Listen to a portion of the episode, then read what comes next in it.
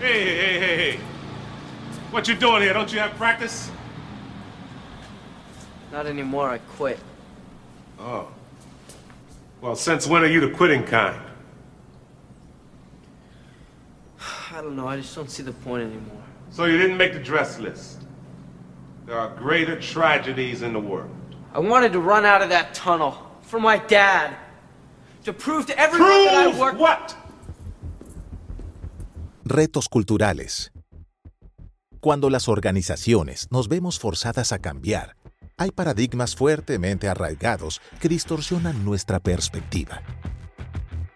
Ser resiliente significa mostrar fortaleza emocional y un espíritu inquebrantable ante las dificultades o el peligro. Por esto, en la cultura empresarial, celebramos el valor, la disciplina y la persistencia. Sin duda necesitamos ser resilientes para superar cualquier tipo de obstáculo. Pero a menudo, las empresas confundimos la resistencia con resiliencia. Podemos pensar que estamos siendo resilientes cuando en realidad estamos siendo testarudos. Nos cuesta trabajo aceptar cuando estamos persiguiendo un objetivo equivocado.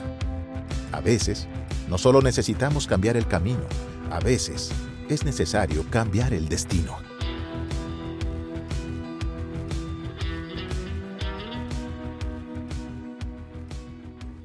Sísifo es un personaje mitológico que sirve para ejemplificar este problema. Él soñaba con ser inmortal como los dioses, así que intentó engañar a la muerte. Como castigo, fue condenado a hacer rodar una roca hasta la cima de una montaña, todos los días, solo para encontrar esa roca al pie de la montaña al día siguiente. Los dioses lo condenaron a una eternidad de trabajo improductivo, porque sabían que la futilidad es la peor sentencia. En cierto modo, las empresas nos comportamos como Sísifo. Creemos que esforzarnos es la mejor forma de superar cualquier tipo de problema, pero fallamos en darnos cuenta, cada mañana, que la roca sigue al pie de la montaña. Los libros de negocios están llenos de este tipo de historias.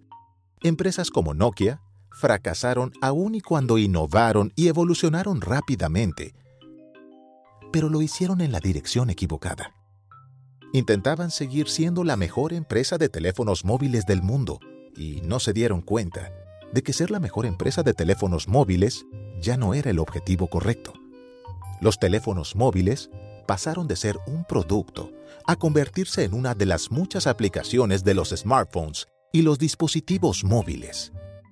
Nokia fue resiliente y se empeñó en alcanzar el objetivo equivocado, por lo que exploró diferentes formas de escalar la montaña equivocada. Y descubrió demasiado tarde que se había vuelto igual que Sísifo. Y es un verdadero problema cultural, porque crecimos con esta idea de que salir adelante significa nunca rendirse. Y creemos equivocadamente que si cambiamos la dirección o si cambiamos el rumbo, estamos rindiéndonos y estamos renunciando a luchar, ¿no? Pero lo que pasa es que el objetivo que perseguimos no siempre es el objetivo adecuado. A veces tenemos que entender que cambiar no significa renunciar, que cambiar significa, de hecho, seguir intentando, nada más que de una manera más inteligente. El problema es que crecimos con esta idea de que son las personas que persisten las que salen adelante y sin duda persistir es importante. El problema es que muchas veces tenemos que persistir de una forma distinta. Algunas empresas intentamos adaptarnos a las nuevas condiciones, cambiando las actividades que realizamos. Pero no nos damos cuenta de que lo que realmente necesitamos cambiar es el objetivo.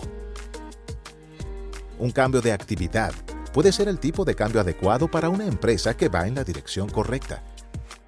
Pero en algunos casos, encontrar el mejor camino hacia el lugar equivocado puede ser una receta para el desastre. Antes de cambiar las cosas que estamos haciendo, las empresas necesitamos diagnosticar nuestro posicionamiento y evaluar si el objetivo que perseguimos realmente vale la pena.